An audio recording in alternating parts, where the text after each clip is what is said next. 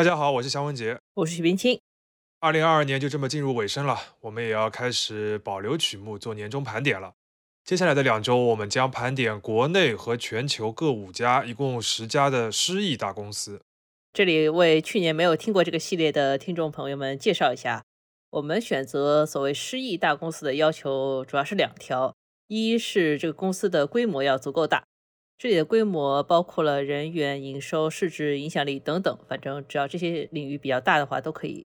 第二就是这家公司主要的失意事件呢，得发生在今年，所以有很多今年很失意的大公司，我们其实没有把他们列入榜单，比如说恒大、苏宁这些，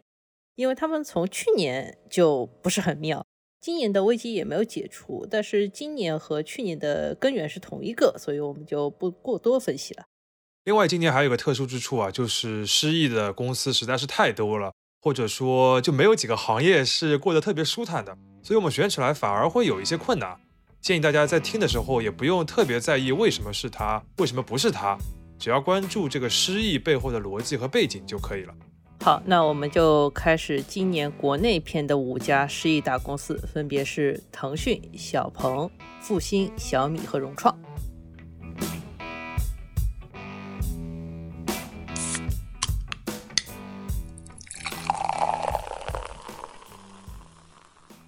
这里是商业就是这样。那我们进入第一家公司，就是腾讯。要说失意的话，今年腾讯在二级市场上确实是很失意啊，因为十月底公司的股票跌出了五年以来的最低价，不到两百港元。虽然这个股价最后又回升了，但是截至本期节目录制之前啊，腾讯今年的股价整体还算是打了个七折。股价的走势如此，一方面是公司的业绩不理想，另一方面也有市场传闻的影响吧。所以我们分两个部分来说。嗯，业绩是主要的。我们先看一下腾讯今年前三个季度的整体情况。这三个季度里面，公司的营收是属于小幅下滑，前三季度合计同比是少了百分之二，但是同期的净利润方面就掉的比较厉害，是少了百分之三十七。这还是在整个公司在裁员啊，或者说通过削减营销支出之类的方法，大力推动所谓降本增效的前提下实现的。可见腾讯今年压力确实是挺大的。那我们再看腾讯今年业绩最好的一季，就是刚刚过去的第三季度啊。具体到几个业务板块上，收入同比有上涨的是金融科技和企业服务，以及它游戏业务中的海外部分。其他板块的收入其实都是下降的，包括国内的游戏、社交广告和媒体广告，这些都是下降的。我们注意到这个游戏业务海外的还不错，国内的就不行。这个内外有别，其实也是比较符合市场预期的。对的，像国内的游戏的话，腾讯呢还是有版号的限制，以及像未成年用户的参与时长变短了，市场整体的付费意愿下降，多重影响都会影响到游戏这个板块。那海外游戏方面呢？可能腾讯这两年的表现没有像米哈游这样的公司这么耀眼，但是还可以。广告方面，去年是因为有了东京奥运会，腾讯呢是有一个很高的基数，高基数这样的对比来看呢，有下跌也算是正常的。说回到这个上涨的一块业务，叫金融科技和企业服务这块业务呢，金融科技就是你每次拿微信付钱的时候，你要付给他那个手续费。企业服务的话，就是腾讯前几年轰轰烈烈搞那个 To B 的业务嘛。目前这两块业务呢，已经合在一起变成了腾讯的第一大收入来源，很有意思啊。但是这部分总体上来说是辛苦钱，然后包括市场也一直在讨论说，腾讯云的这个市场占有率能不能再进一步提升了？这个跟阿里的差距能不能再缩小一点？那未来这整个业务能不能持续增长，就也是很难说。我们之前都说腾讯是一家游戏公司，主要就靠游戏赚钱啊。但是现在其实它已经有了一些变化了，因为游戏业务的这个变动吧。那这个第三季度呢，其实还有一个比较受关注的动作，就是腾讯给股东们合计派发了九点五八亿股的美团的股票，作为一个特别股息。然后派息之后呢，腾讯持有的美团股票的比例就从百分之十七降到了百分之一点五六，也就是失去了美团这家公司的一个大股东的位置。腾讯其实也不是第一次这么操作了，他在二零二一年底就给股东们派过京东的股票，当时大家还很震惊，说怎么还有这样的派息方式？这是所谓的分红式减持嘛？对，然后他就又搞了一遍。对，那如果回到二零一八一九年的时候呢，当时的市场讨论其实完全不是这个方向的。当时大家讨论就是说，哎，腾讯这么一家游戏公司是吧？那为什么做这么多的对外投资呢？那它会不会从一个游戏公司变成一个投资公司呢？那你如果说业绩下滑的话，是不是就是靠这些所谓的财技来优化你的报表呢？为此，当年我们也专门采访过当时腾讯投资的管理合伙人李朝辉，他自己是说，腾讯做投资呢，就是腾讯自己进入新兴领域和前沿领域的一个非常重要的方式。好的投资项目呢，其实是会同时具备所谓的战略价值和财务价值的，就是它既能给公司带来新的业务增长点，又能够给公司赚钱。那个时候你听他这个说辞，还是一种就是发展或者说是向好的这种趋势吧。但现在来看的话，我们前面给的那个评价，就是通过这个投资，然后再通过一些财技来优化报表，这个事情感觉是更加重要了。因为现在的这个市场情况真的变得很差了。如果腾讯没有这么多投资的这些标的的话，全都指望游戏和广告的业绩，它这个股票有可能早就跌破两百块每股了。嗯，那反正做了这么多投资，现在也开始卖投资了，我们就再来看一下腾讯对外投资的规模情况。其实，在过去这一年，这部分是有大幅的缩水的。按照资产的公允价值来看呢，二零二一年底，腾讯的对外投资总规模大概是九千八百二十八亿元。然后到二零二二年的第三季度呢，这个数字就锐减到了三千零一十八亿元，只剩不到三分之一了。这里面有两重影响，一部分是被投公司自己的业绩下滑，因为这些资产里面有一些是上市公司的股票，这些股票自己的价值下跌了，可能是这个资产缩水的一个主要原因。另外就是我们前面提到有一些减持的动作，像腾讯以分红这种方式来做了一些强行的减持。然后包括它有一些可能说战略上面投资目的的收缩，这个也说明了它可能面临一些其他的外部压力。对这个卖资产，其实原因还是很多重的。关于腾讯的业绩部分，我们大致就讲到这里。刚才还有另一层的这个话题，就是市场传闻。其实大家应该也都知道啊，就是腾讯今年最大的压力，就是他自己的大股东南非报业集团 Naspers 宣布要减持腾讯的股票。Naspers 它持有的腾讯的股份要长达二十年，哎，它的核心资产和绝大部分的利润就是来自于这些腾讯股票，就是它这个公司就是一个大股东公司。那此前呢，Naspers 在二零一八年和二零二一年是小幅度的减持过两次腾讯的，就那两次就合计套现了一千九百一十亿港元。嗯，可见这笔投资长期回报真的是非常的可观啊。而且，二零二一年 n e s p e r s 还保证说，我未来三年不会再减持腾讯了。结果谁知道这个打脸来的如此之快？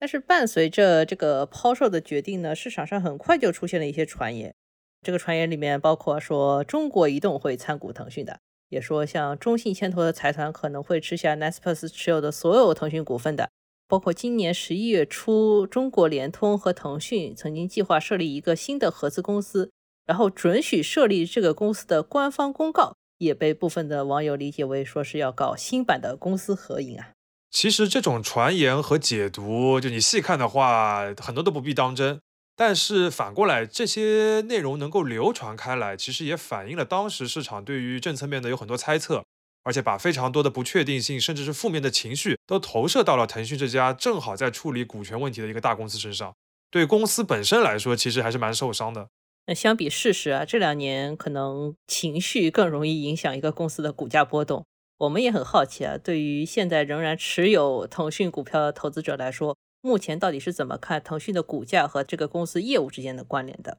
在十二月举办的中央经济工作会议当中，其实能看到一些说法的回温吧。当中有一句话大家流传的很多啊，叫做支持平台企业在引领发展、创造就业、国际竞争中大显身手。但这个里边如何来理解这个平台企业这四个字，以及未来几年能大显身手的，到底还会不会是腾讯这样的平台企业？其实我们都还是要打个问号，或者说要继续观望的。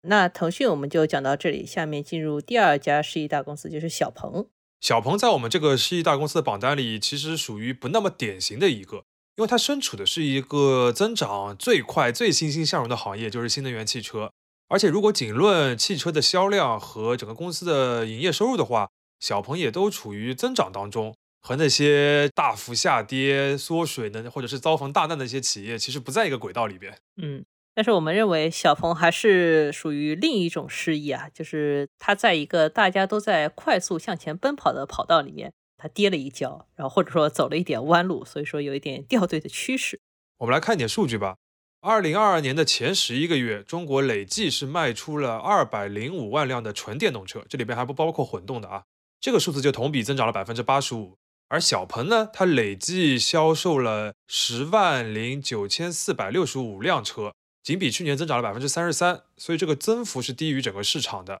当然，更加低于像比亚迪啊、特斯拉啊、广汽埃安啊等等，现在在新能源上面排名非常靠前的一些品牌。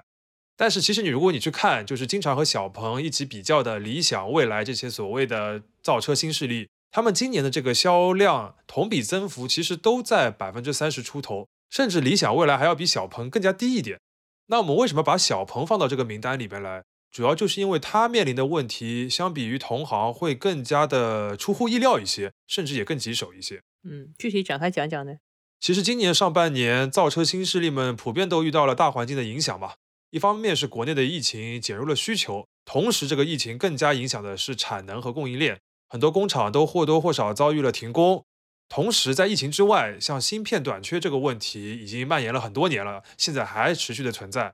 第三个呢，又是个新情况，就是电动车上核心的这个零部件电池包，它的里边的核心原材料就是锂，它这个价格啊暴涨了好几倍，所以大家的经营呢都遭遇了不少的风浪。这当中主要影响的实际上是两个点，一个呢就是毛利率，这个其实主要就是由于原材料的价格上涨造成的。你像未来上半年的毛利率是降到了百分之十六啊，小鹏更低是百分之十一。那相比之下，像特斯拉啊之类的都可以到到百分之二十甚至二十五以上。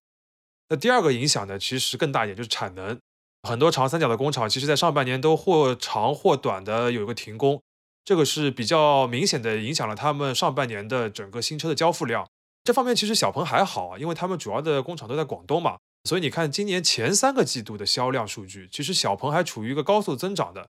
前八个月小鹏的累计销量同比去年是几乎翻了个倍，虽然这个毛利比较低啊，但是你这个销量因为一直在维持增长，说明这个蛋糕还在变大，你跟上了市场的步伐，这个其实还是蛮重要的。所以它变成一家市一大公司，这个问题就是出在九月份之后了。对的。九月份发生个什么事情呢？就是小鹏推出了它全新的一款车型 G9，这是一辆起售价在三十万元以上，然后高配版在四十万元以上的一个中大型的 SUV。嗯，就是很多造车新势力都很喜欢做的所谓旗舰车型。没错，确实是标标准准的旗舰车型，因为它真的是被小鹏寄予厚望。此前小鹏的这个销量主力是两款轿车 P7 和 P5，而且主要是 P7 了。那它这个价格带呢，主要是在十五万元到二十五万元之间，这个价位里边啊，竞争对手很多也很强。你电动车里边就有特斯拉的 Model 3，然后还有比亚迪啊一些车型，而且较低的这个终端零售价呢，也是小鹏这个毛利率一直偏低的主要原因。那他一直就希望通过一个高价格的旗舰车型，能够把这个销量再提升一个水平，同时又提升毛利率。还要再提升品牌形象，所以这旗舰车型身兼三个重要的职责。结果呢，G9 在发布会刚刚开完之后，就遭遇了一堆批评的声音，还是蛮有名的。我甚至觉得这个公司好像不是在发车，好像是在发自己的负面报道。真的是那个时候还是一个出圈的一个新闻吧。那这个批评主要是集中在什么呢？就是它的价格和配置上面。第一个就是它公布了一个非常复杂的配置表。它的电池包容量、电机的配置，还有一些这个自动驾驶辅助的这些系统，这三个比较主打的这个点啊，它就搞出了好多个等级，然后互相还有排列组合，再加上有很多细节的科技配置都是选装的，就是很多人看完发布会，我要去订车了之后，我都搞不清楚应该怎么选。但与这个配置相关的就是价格，因为消费者研究了半天，发现啊，这个车打的是非常高端的这样一个旗号。结果它的这个起步版的这个配置啊，别说是科技啊、豪华这些词了，连一些很基础的配置，比如说 ACC 自适应巡航都不是标配的，就连一些就是三四年前的量产的一些传统的燃油车都比不上。那如果你要装上那些之前宣传单里边核心的高科技的配置的话，你这个车价就一下子变得很高了，这就引发了很多小鹏潜在消费者的一个很大的不满。那结果就是小鹏的董事长何小鹏紧急的开了一个会。然后在四十八小时之后就修改了这个车的价格表和配置表，而且还向大家道歉了。没错，那然后我们看到什么呢？就是在十月和十一月，也就是 G9 正式开始完整交付的这两个月份，小鹏的单月的总销量只有四五千辆，同比是跌了一大半。那等于是说，这个道歉也是没有用的，然后修改配置表和修改价格表也是没有用的。整个旗舰车型本来是一个开门红，结果变成了一个真正的开门黑。确实是开门黑，而且这个事情呢是完全出乎于小鹏这个公司以及何小鹏本人预料的。要知道，小鹏原本给二零二二年定的目标是冲击销量是二十万辆，给极九定的目标呢是要剑指奥迪 Q 五，意思也就是说，它这个单月的销量要过万的。现在看来的话，这两个目标都只能留给二零二三年，看看能不能努力一把了。所以这个问题就是，为什么在一个旗舰车型上，一个这么看上去优秀的公司会搞砸呢？简单总结的话，主要有两点。第一个是产品层面，就是 G 九的这个问题，表面是一个定价的失败，核心的话其实是一个定位的失败。也就是说，这辆车被赋予了太多的需求，就像我们刚才讲的，它又被要求要走量，所以它得有一些便宜的起步车型。然后呢，它又被要求要高端，那么高端的方法呢，就是要走科技的一些新配置的路线，核心就是国内这个它比较先进的这个自动驾驶的一些系统，还有一个超快充的系统。那这个东西呢，其实对成本的压力就很大。第三呢，小鹏又还希望这个车能够赚钱，能够提升毛利率，所以是它要是一辆既受大众欢迎，又是高端的，还要有利润空间的车。没错。那这些目标在实际操作当中就充满了一些互相的矛盾，因为你为了利润就要把一些科技配置做成选配，不能是标配了。但这样的话，在乞丐版的车型上面，这个科技感就体现不出来了，所以你这个高端就显不出来。但你为了高端的，它的起售价又不能太低，所以就会出现我们刚才讲的这样一个非常复杂的、混乱的一个定价的体系。而产品这个层面背后的呢，就是第二层，就是这个组织架构的问题。就为什么会出现这个产品，其实跟它的组织有关。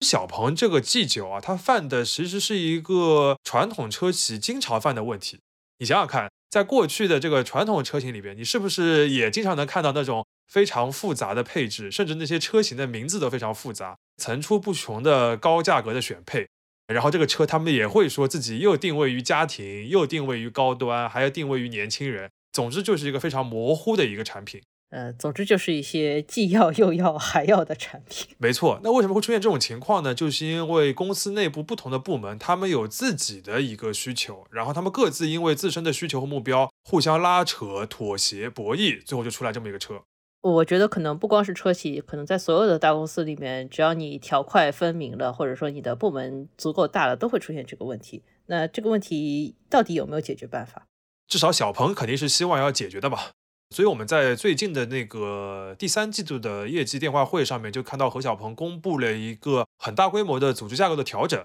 那其中有个重点就是，除了他过去像研发啊、制造啊、销售啊、市场这些垂直的部门以外，还要有一个横向的架构。比如说，一个车型平台就要有一个在高层的一个横向的组织，就要从头到尾的负责这个平台上的产品。这个车型上面的所有的研发、制造、供应啊，这些他都要管，就是所谓的条块结合，或者说一种什么矩阵型的一个组织结构了，有点这个意思。其实现在你可以看到很多个造车新势力都在做这种组织架构的调整，其实也很简单，就是要更多的要从一个产品本身来出发，来规划和部署自己的工作。那在这个组织架构的背后呢，我觉得其实还有第三层的一个问题。就是小鹏要到底如何定义自己这个品牌，以及它自己的强项是什么？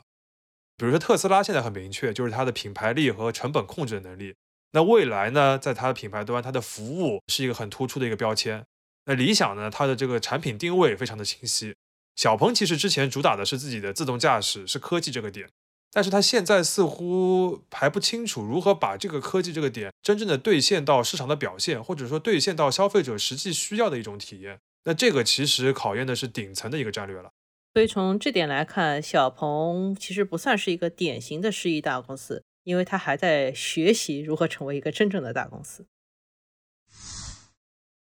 好，讲完了腾讯和小鹏，那我们进入第三家公司，就是复星。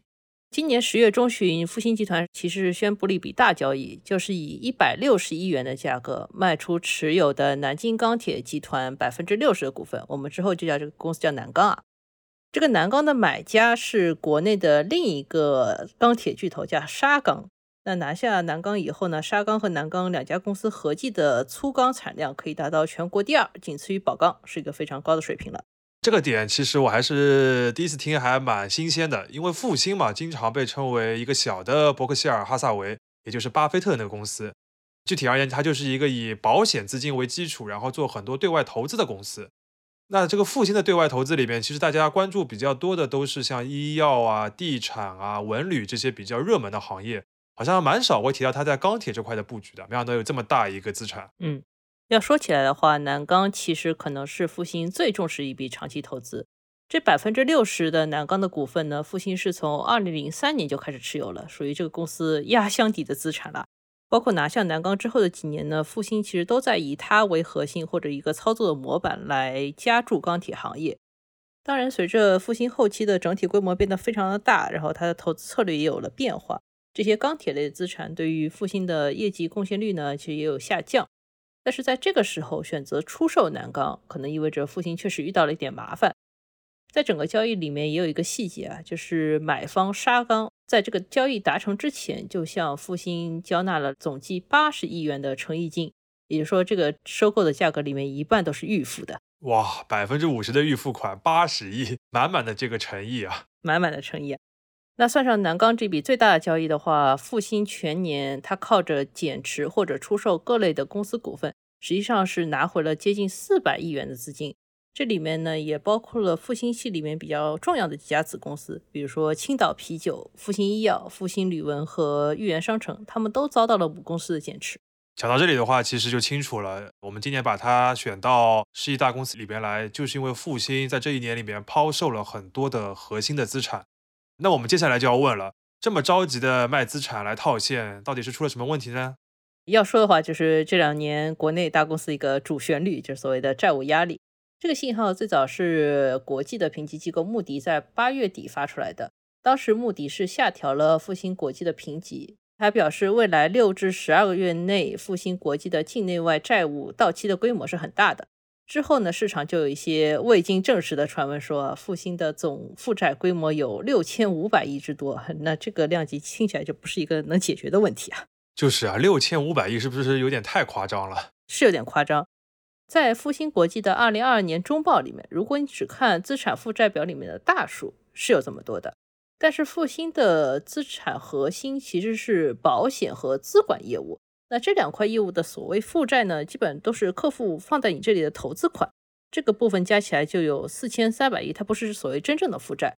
那去掉这部分，就剩下是两千一百亿所谓真正的负债，其中有百分之四十七左右是一年内要还的负债。那加上一些利息的支出的话，年内的话，复兴相当于要偿还一千两百三十七亿左右的债务。你要是放在一般公司的话，这个一千两百三十七亿也够恐怖的了。不过复兴嘛，毕竟是个很大的公司，而且它的现金就比较充裕，再加上这些抛售的资产的话，感觉也可以应付啊。但是我还是有点疑惑，就是连复兴医药这么核心的子公司，它都要减持，是不是里边也说明了一些问题？嗯。其实最近一段时间，不少地方的新冠疫情都比较猛烈嘛，这个对于复兴医药来说是大的利好。比如说现在有点紧俏这个抗原，呃，复兴医药的产能就是国内比较大的一家。另外，复兴医药在年中还拿下了国产新冠口服药叫阿兹夫定的一个独家商业化合作，一旦这个药开售呢，其实也有明确的收益。这其中呢，反而是复兴此前投入最多的疫苗，也就是复必泰，这个进展是比较缓慢的。复兴医药有段时间被叫做疫苗股嘛，这个就是因为它的股价变化和疫苗的进展是强相关的。这个复必泰我们简单回顾一下，它其实是用 mRNA 技术的一个新冠的疫苗嘛。然后二零二零年的三月，复兴医药就和这个疫苗的德国研发团队 BioNTech 签了一个合作协议，来负责这个疫苗的开发和商业化。那么，二零二一年的时候，复兴医药已经在港澳台三个地区总共卖出了二千二百万剂的复必泰的疫苗，成为了复兴医药当年销售额超过十亿的三个单品之一。但是，在中国内地呢，复必泰目前似乎还卡在临床试验的这样一个阶段，这个显然是消磨了投资者的信心。嗯，当然，目前 BioNTech 对于复兴医药的贡献，除了这些区域性的销售，还包括投资的回报。因为复兴医药同时还买了一些 BioNTech 自己的股票，在2020年和2021年，这些股票累计带来的投资收益就有22亿元以上。这也可以被看作是复兴模式的一个优势，就是它是同时在运作实业和做投资，这身段比较灵活。但是他们做复必泰这个业务的话，显然通过股权投资来赚取财务收益，肯定不是一个主要的目标嘛。当然，我们个人的看法是，当前的局势下面，你要让疫苗变成一个真正全民可用的物资，而不单是一笔单纯的投资，可能是一个更加有价值的事情。没错。那最后说一句，其实像复兴这种所谓民营背景的金融控股集团，这两年在中国已经是凤毛麟角了。它之前有像明天系啊、海航系、安邦系、华信系、中植系、宝能系这些公司集团呢，都因为各种各样的原因已经退出了市场舞台。复兴能够坚持到现在，我们从商业上分析来说的话，很大原因就是前面说的所谓身段灵活，因为它在医药这种比较受重视的领域有着非常深入的布局，当然投资也做得不错。而长期来看呢，复兴到底会不会调整它这个所谓多元化发展思路，会不会进一步的介入实业的运作，而在投资方面低调行事，可能就要看它如何化解眼前的这本债务危机。复兴我们就讲到这里，然后进入到第四家世纪大公司是小米。小米这家公司其实很神奇啊，因为它今年入选了我们第一财经杂志的金字招牌榜单，但是现在我们又把它列到了世纪大公司里面，这其实也体现了这家公司这几年比较纠结的状态。确实是，那一方面呢，它还是有独特的一个品牌影响力，这也是为什么小米在这次的金字招牌里面其实是获得了家电类的第一名。另一方面呢，它的主业就是手机，又遭遇了非常大的挑战，它的核心的财务数字也下滑的挺严重的。还有就是它现在整个公司寄予厚望的汽车项目，要到二零二三年甚至二零二四年才能逐渐的见分晓，到现在还有很多的不确定因素。嗯，所以说我们把小米放进世纪大公司，主要原因还是因为手机业务的下滑了。没错，我们来看一些核心的经营数字啊。二零二二年第三季度，小米的总营收是七百零四点七亿元。同比下滑是百分之九点七，然后净利润是二十一点二亿元，只有去年同期的四成，这个下滑就比较厉害了。那其中智能手机的出货量呢是四千三百九十万台，平均售价一千零五十八点二元，这两个核心的经营数字也都是同比下降的。而智能手机呢，现在还占小米总营收的六成以上，仍然是它最重要的一个业务，你就可以理解它为什么会跌得比较厉害了。如果你看二零一九年至今小米业绩，可能会觉得说，我们对于二零二二年这个下行是不是反应过度了？因为二零二零年和二一年全球的疫情都很严重嘛，手机出货量都整体在下降。在这个背景下，小米其实是逆势增长的，只不过是到今年才有一些下滑嘛。但其实啊，前两年的上升比较重要的因素，还是因为国内有华为这些品牌芯片断供的原因，一度是让出了很大一块的高端市场，小米是抓住了这个机会。那这是市场的一个表象嘛？但是实际上啊，从二零一九年起，小米就自己也出现了所谓出货量瓶颈的问题。对，其实二零一九年小米就已经入选过我们的这个十亿大公司的名单。那时候我们看到的一个基本问题是，像华为、苹果这些高端手机的这个产品，对小米是产生了很大的压力。因为小米此前是靠极致的性价比来赢得市场的嘛。但是智能手机这个市场迅速饱和之后，小米就一直想要通过高端化来拓展自己的这个市场空间，但这条路呢就走的不是很顺。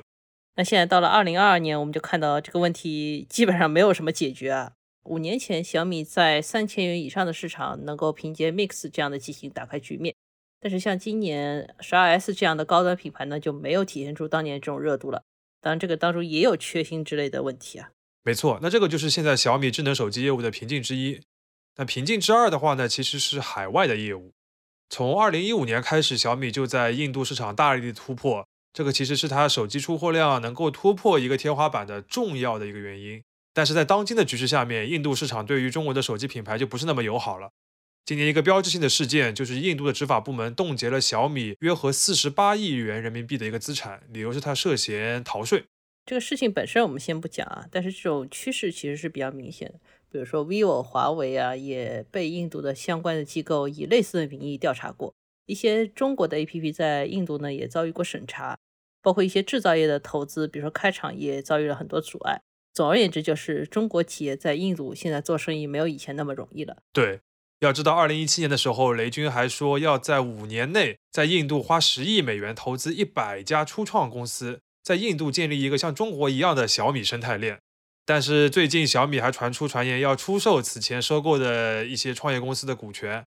这么来看的话，当初那个十亿美元的目标是很难实现了。要知道，现在小米一半的营收都来自于海外，而印度又是海外市场里面的主力，你要在世界上找到一个同样级别的替代市场是非常非常困难的。所以说，小米是一定要想办法熬过现在这个困难的局面。没错，熬或者说是坚持，可能是现在小米在主业里边的一个唯一的办法。因为这个存量市场啊，实在是太红海了，竞争对手都太强大了，你其实很难找到一个明确的突破口。话说起来啊，这个说到熬，就在我们录音之前，正好看到了一个新闻，就是国内的几家媒体报道说，小米正在大规模的裁员。小米是否认了这样一个传言啊，但是其实我们能看得到。整个小米的状态是在一个过冬的。小米现在大家还认为比较值得期待的部分呢，就是它所谓在汽车业务上的那个突破嘛。但是好像最近又没有什么声音了。现在我们了解的一些情况是，明年你可能可以在发布会或者展厅里边看到小米牌的汽车了。但是你在路上大规模的出现，或者是你自己能够去开到它，有可能还是在二零二四年。那那个时候呢，中国的新能源车市场已经不是一个只有百分之二十占有率的一个还在增长的一个利基市场了，而是变成整个汽车的一个主战场了。之前我们看到有很多报道会说小米造车受到阻碍啊，或者进展不顺利啊等等的。其实你看，它从二零二一年公布这个消息到二零二四年，如果大规模的交付的话，其实这个速度不算慢的了。只不过这三年正好是新能源车这个蛋糕大幅增长，然后重新洗牌的一个过程。所以小米有可能给人感觉比较晚，那它想要复制在智能手机时期靠性价比打江山的故事呢，在汽车业也不是那么的容易。那它真正有明确优势的地方呢，可能还是手机时期积累的渠道和品牌的资源。至于这些资源到底能不能转化成那个汽车市场的突破口呢，我们就要静观其变了。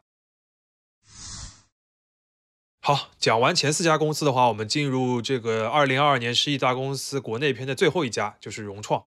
如果有人还记得的话，二零二一年我们国内十亿大公司的第一名选的是恒大。虽然今年恒大一直在保交楼，而且确实把车搞出来了，但是还是一度出现了许家印跳楼的这个导演。实际上，国内的房企今年上半年普遍压力都很大，像行业里的好学生，比如说龙湖，以及像今天要讲的融创，都出了问题。融创的话，大家比较熟悉的有可能是他的老板孙宏斌，跟许家印一样，也是一个比较出名的企业家。他先后是接盘过绿城、联想、乐视、万达、长实和泛海等等很多公司的资产，所以也被认为是行业里最后一个白衣骑士，或者说是最大的接盘侠。那成为其他企业救急的第一选择，一方面是因为孙宏斌这个人的性格比较感性，有一点所谓仗义疏财的意思。另外一方面，也是因为融创这个公司是头部的房企，而且它之前的运营状况本身是不差的。那，我们来看一下公司没有受到疫情影响的二零一九年的业绩。当年融创的整体收入是两千九百三十六点九亿元，其中物业开发的收入大概是两千一百六十九亿，两千多亿是一个很高的水平了，在房企里面。那利润方面，扣除掉合计收益以及摊销乐视的亏损。兑汇之类的损失等等影响以后呢，归属到母公司的核心净利润是两百七十点七亿元，这个水平相当于一个百分之十二以上的净利润率，还是比较可观的啊。但是这个是二零一九年的水平吧？这个新冠疫情还有三道红线之后，一切都不一样了吧？嗯，确实，因为融创的发展策略跟绝大多数的大型房企都是差不多的，他们都在追求所谓的高周转率和高杠杆率。那疫情呢就会影响周转率，三道红线呢就会制约杠杆率，这个公司的日子一下就很难过了。所以从二零二一年的下半年开始呢，融创整个就进入到了收缩主业、全力还债的一个节奏。这个主旋律一直延续到了二零二二年，融创实际上出现了一些实质性的债务违约，以及多支债券寻求展期，也就是想要推迟还款的日期。直到前不久的十二月九号，融创才终于公布了自己的二零二一年全年业绩以及境内外债务重组的一个初步方案。其实这个债务重组的核心意思就是，现有的债已经没有可能完全按时还掉了，所以公司干脆跟债权人商量一个怎么延期，或者是怎么样的方式少还一点的一个方案。那债务重组这个部分，我们先放一放，看一下这个迟到的这份二零二一年年报。当年融创的收入是萎缩到了两千亿元以内，而且它的毛利率就转负了，整体的亏损是三百八十二点六亿元。从盈利到亏损，很大一部分原因就是它有约五百二十亿元的资产计提减值，这里面包括了文旅城的减值拨备、出售了贝壳的股票，以及处理一些地产项目带来的投资损失。那在年报里面披露的另一组数据是，截至二零二一年底，融创手上有权益土地的储备是一点六亿平方米，据说多数是在一二线城市。而这些土地的货值大概是一点七七万亿。那为什么说是权益呢？因为融创在这些拿地的项目里面不一定是全资参与，很多是合资的项目。那这里的土地储备呢，很多还是公司在二零二一年上半年逆势买进来的。呃，这个土地储备规模总量是比同期的万科还多，是一个很大数字的。对，但这些地现在还值不值一点七七万亿，其实就不好说了。总之，因为光二零二一年就有五百多亿的资产减值，所以二零二二年大家对你的信心还会更低。嗯，这份年报里面还能看到第三组数字，就是公司的短期负债和现金储备，这个情况就更糟糕了。融创在二零二一年底面临的短期负债是两千三百五十一点四七亿元，但是同期公司账面上的现金只有六百九十二亿，而且这绝大多数还是受限的资金，因为都是一些公司的这个周期款之类的，真正可以动用的现金只有一百四十三亿，跟这个负债的规模就完全不成比例。刚刚岳老师分析了这么多财报里的数字，其实讲到这里边的话，你也搞清楚了融创为什么在二零二二年能够连续出现债务违约的这个情况。嗯，就是完全没钱了。单看债务违约这块来看呢，是从五月份开始出现了第一笔境外债的违约，而现在融创到期未偿付的债务有六百八十五点三亿元，然后还有大概有一千五百多亿的债务可能会被要求提前的还款。所以说，融创目前最积极的其实就是推动前面说的境内外的债务展期和重组，尽可能少还一点或者晚还一点。另外一方面呢，它也要开始在市面上积极的筹措资金，这就要真的靠卖资产。毕竟它还有这个一点六万亿平米的土地的储备嘛，多少还是有些家底可以卖的。嗯，今年融创确实也卖出去一些项目啊，在这里面我觉得最有意思就是位于上海核心区域的董家渡项目。董家渡项目正好就是二零一九年泛海自己遇到流动性危机的时候，融创从泛海手上接下来的项目之一。而当融创自己遇到问题的时候呢，他也还是用这个项目来引入来自中信信托和华融资产的大概有一百二十亿的资金。可见啊，一线城市最好的地块价值还是很坚挺的。但是这类项目呢，本身也是所谓凤毛麟角，而融创已经把唯一一次机会又用掉了。讲到这里的话，我们把融创现在的这个债务危机的面貌给描述了一下。那最后我们其实可以顺着公开披露的一些销售的数据，再来推测一下融创二零二二年的整体的情况。这个情况就是不容乐观啊，因为今年前十一个月里面，融创的全口径合同销售额只有一千六百一十一亿元，这个水平是缩水到了疫情之前的三分之一不到。包括它销售这些房子，每月的销售单价也在下滑。也就所谓的量价齐跌，这个确实是非常严峻了。因为住宅的销售收入是房企最最重要的一个进项，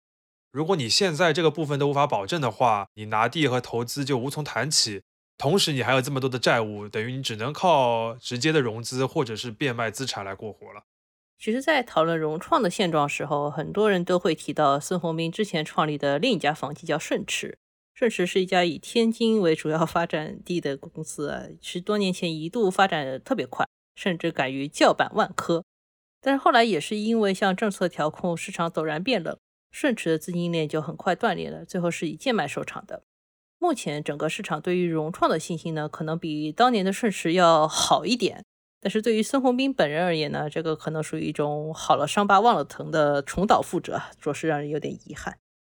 好。到这里的话，我们就把二零二二年度失意大公司国内篇的五家公司都分析完了，再报一遍他们的名字啊，他们分别是腾讯、小鹏、复星、小米和融创。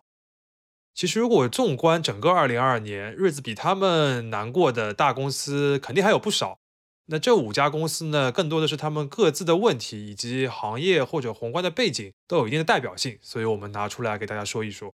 同时，我们也看到，在二零二二年受到巨大冲击的更多是中小微公司，他们可能没有那么多应对风浪的能力和手段，很多的公司他们的死亡都是悄无声息的。没错，嗯，那好在这个持续三年的疫情的风浪呢，目前已经能看到一些转机，信心的回归也有可能会带来复苏，也有可能会带来新的机会。更有可能会重塑原本由这些大公司主导的市场格局。这里我们套用基督山伯爵的一个结尾啊，就是人类的全部智慧就包含在这两个词里面：等待和希望。上译就是这样。